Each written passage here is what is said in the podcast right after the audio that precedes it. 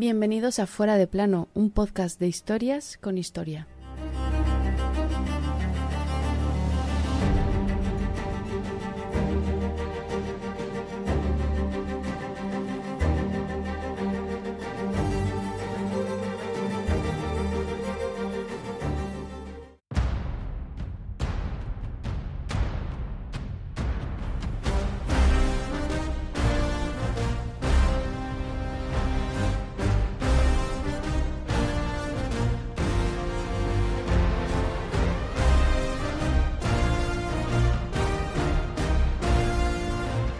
Son las 12 del mediodía.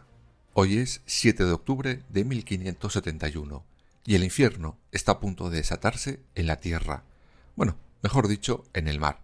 A aquella hora de aquel día se iba a producir la mayor batalla naval de la historia moderna. Más de 400 galeras y casi 200.000 soldados. Europa frente al Imperio Otomano. Comienza la batalla de Lepanto.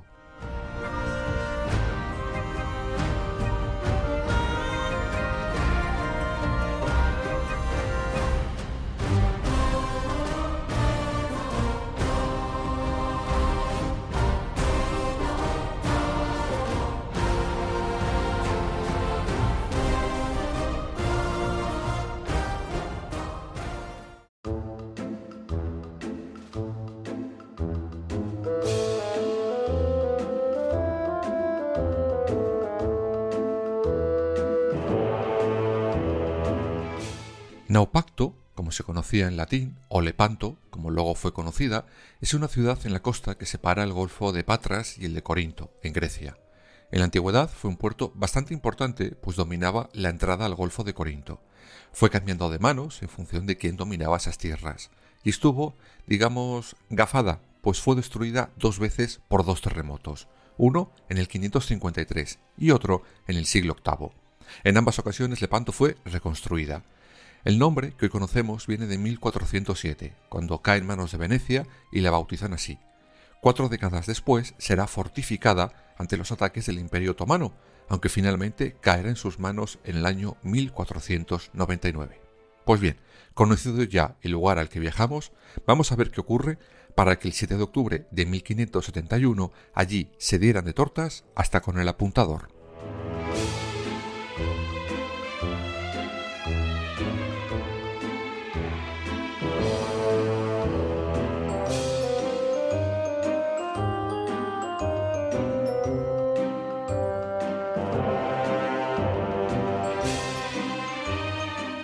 Para entender lo que ocurrió tenemos que irnos tres décadas atrás de la fecha de hoy y empezar echando culpas a una isla, a Chipre. Esta isla fue el detonante de aquella batalla en Lepanto. Ahora lo entenderéis. En 1538 los otomanos derrotan a los cristianos y se empiezan a instalar en el norte de África. En 1565 ponen sus ojos en Malta, pero ésta resiste y no caerá en sus manos.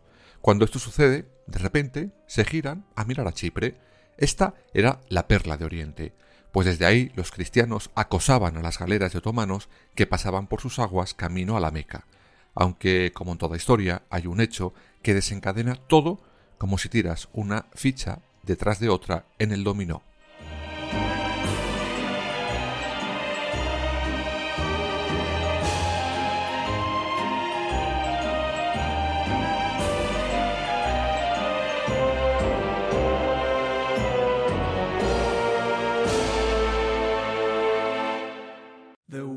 A ship that put to sea, and the name of that ship was the Billy O.T. The winds blew harder, bow dip down, blow me, bully boys, blow.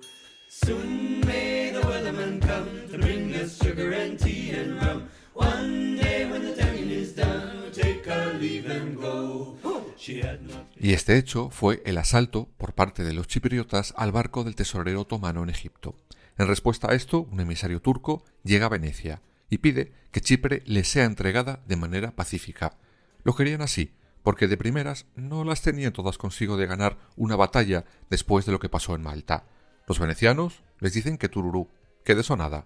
En respuesta a esta negativa, a los otomanos no les queda otra que ir por la vía menos pacífica. La maquinaria de guerra se puso en marcha.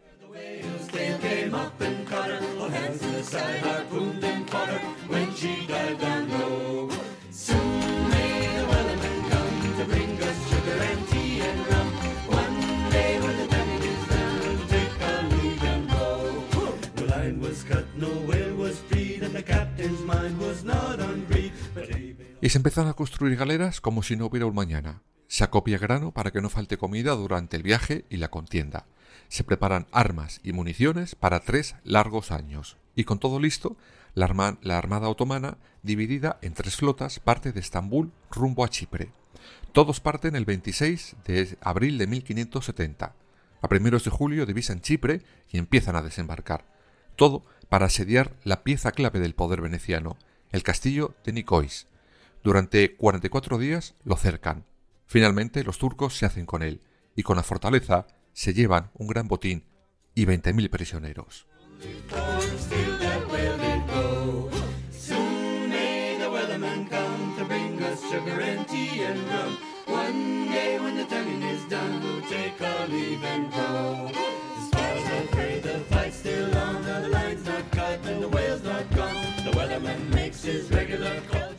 En ese tiempo, los cristianos no movieron ni un solo dedo en ayuda de Chipre. Finalmente, en agosto de 1571, es decir, un año después de haber llegado a Chipre, los venecianos se rinden y entregan la plaza a los turcos. Como señal de buena voluntad, el sultán permite que 7.000 de los prisioneros abandonen la isla.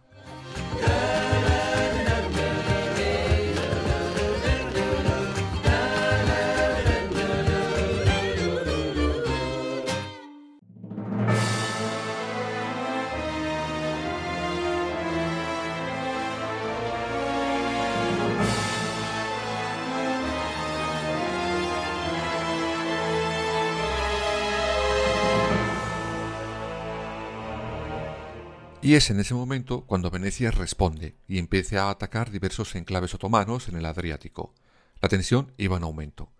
Por su parte, Felipe II entrega 100 galeras a Venecia para ayudarles en su ataque al otomano. Después de un enorme esfuerzo diplomático, el 25 de mayo de 1571, el Papa Pío V declara oficialmente el nacimiento de una nueva Liga de la Cristiandad contra el Imperio Otomano, toda bajo el mando de don Juan de Austria.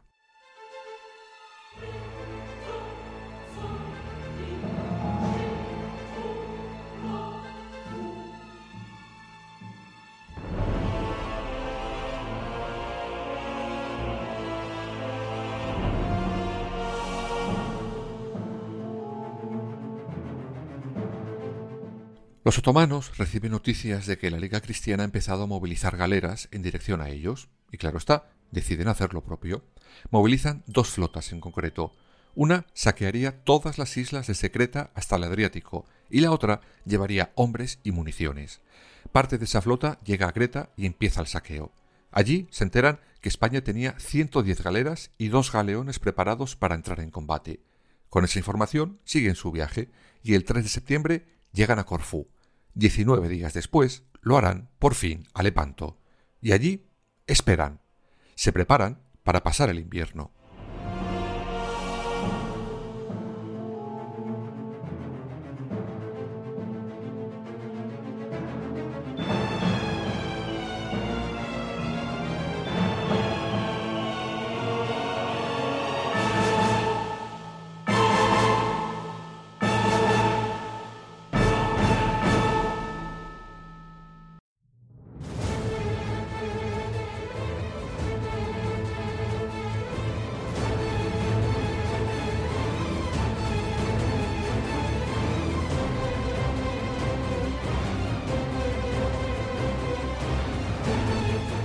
Mientras, por su parte, la Liga con don Juan de Austria a la cabeza tenía pensado ir a Chipre o bien atacar Túnez. Sin embargo, le convencerán y cambia de destino. Va en busca de las armadas otomanas. El día 5 de octubre llegan a la isla de Cefalonia. Allí los otomanos reciben la noticia de que la armada de la Liga Cristiana está cerca y que va en su busca, pero estaban agotados después de todo el viaje por el mar que había durado medio año. Finalmente, y después de que Estambul reuniera a su Consejo de Guerra para evaluar la situación, el domingo 7 de octubre de 1751, la flota otomana, con un total de 250 barcos, parte de su ubicación y ambas armadas se encuentran por fin.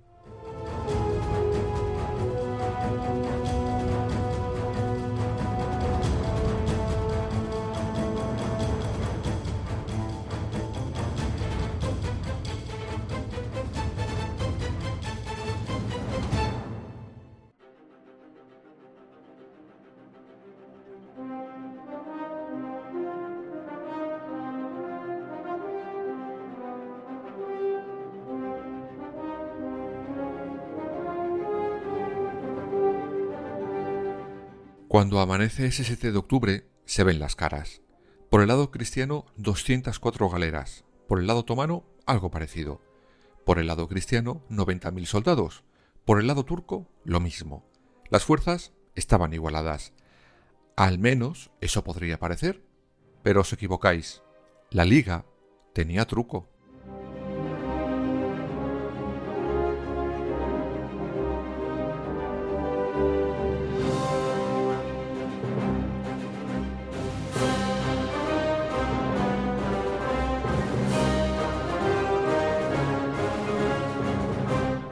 Los hombres de don Juan de Austria suman otros 36.000 soldados de infantería, más unos 34.000 marineros que una vez que ya no tuvieran que remar en los galeones se les darían armas para luchar.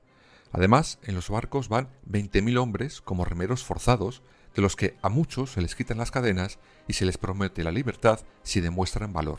Eso sí, si eras esclavo, te quedabas con cadenas y remando.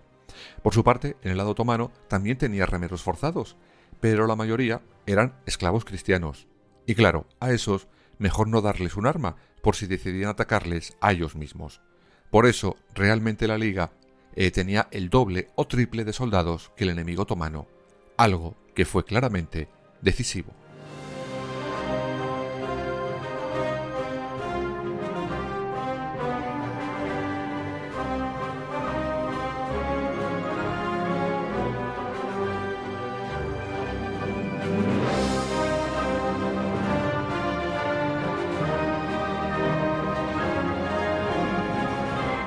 Las horas avanzan y todas las barcas van tomando sus posiciones estratégicas, unas a un lado, otras a otro, unas quitando posibilidad de huida y otras buscándola. A las doce del mediodía, todo explota.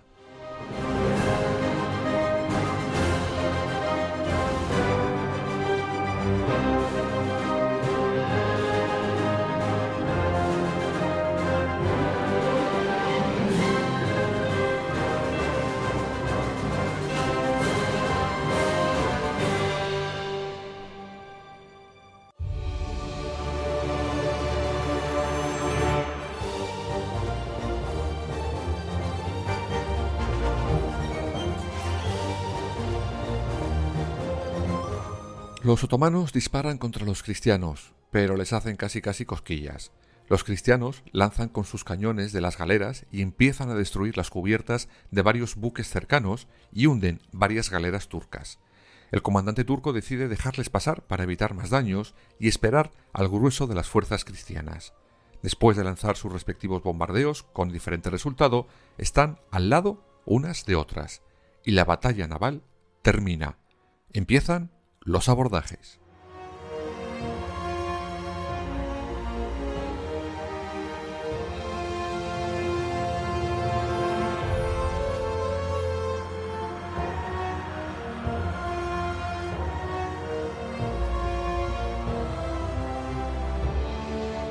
Llega el cuerpo a cuerpo. El objetivo, hacerse con el mando de cada nave. Unos soldados luchan con otros, unos con arcabuces, los otomanos con flechas. Todo para llegar al puente de cada nave y matar a los que estuvieran allí o echarlos por la borda. Lepanto es escenario de una enorme batalla que a su vez se divide en pequeños escenarios independientes, pues cada nave peleaba con la que intentaba abordarla.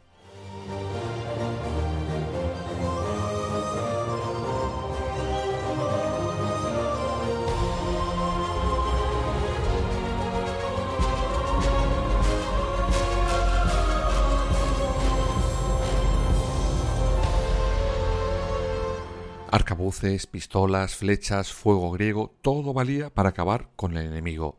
Sí, acabar con él, porque la orden de ambos bandos es que no se hacía prisionero alguno.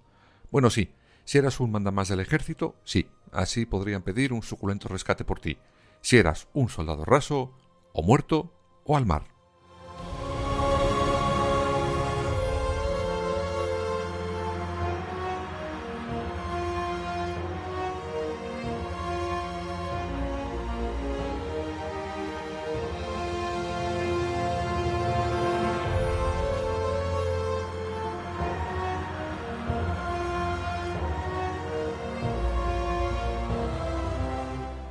Si a las 12 de la mañana todo comenzó, a las 4 de la tarde, todo había terminado. El Imperio Otomano ha perdido, sin remedio. Llegaba el momento de dos cosas, el balance y sobre todo el pillaje. Dicen que hubo tortas entre los ejércitos de la Liga Santa para ver cuántas barcas podían remolcar cada uno y pillar lo que hubiera dentro. El balance sin duda fue aterrador en ambos bandos. En el lado cristiano se pierden 15 galeras. En vidas, casi 8.000 muertos y otros tantos heridos. En el bando otomano, la cifra de galeras perdidas fue, según algunos autores, de 220, pero en muertos es mucho mayor, unos 30.000 en total, a los que habrá que sumar otros 8.000 que finalmente son capturados y hechos todos esclavos.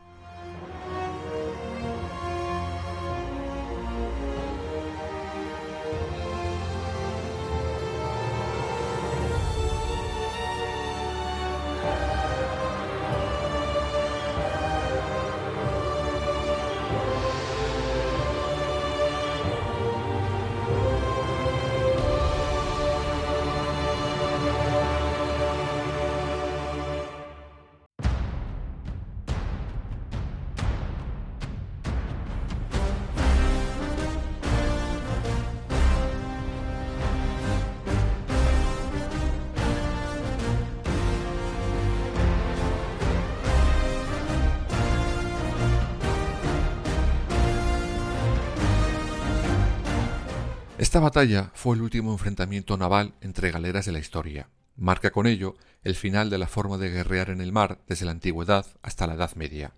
Por cierto, la famosa Liga Santa, versión 2.0, se disolvió al año siguiente, pues a pesar de que lo poco que quedaba del Imperio Otomano continuó dando algo de guerra, no fue ni tanto como lo había sido antes de la derrota en la batalla de Lepanto.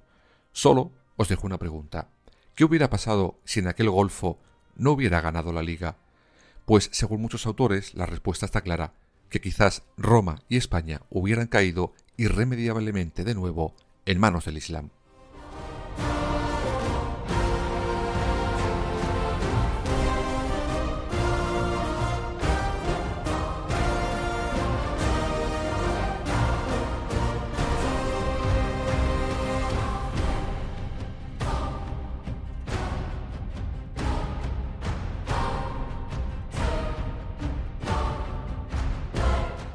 Y sí, no nos olvidamos que uno de los personajes más conocidos que participaron en aquellas cuatro horas de infierno es el más que conocido autor de Don Quijote de la Mancha, Miguel de Cervantes, que por cierto luchó bastante enfermo. Allí fue herido por un disparo que él utilizó para siempre su mano izquierda.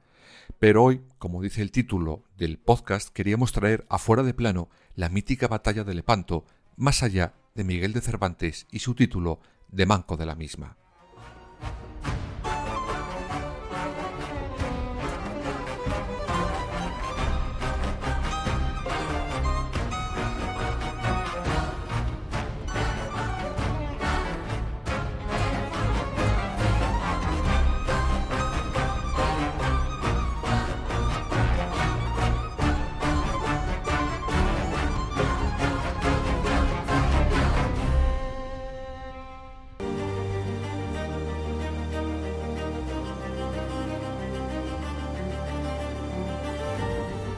Fuera de plano. Suscríbete en las principales plataformas y síguenos en nuestras redes sociales, Instagram, Twitter y Facebook. Fuera barra baja de plano.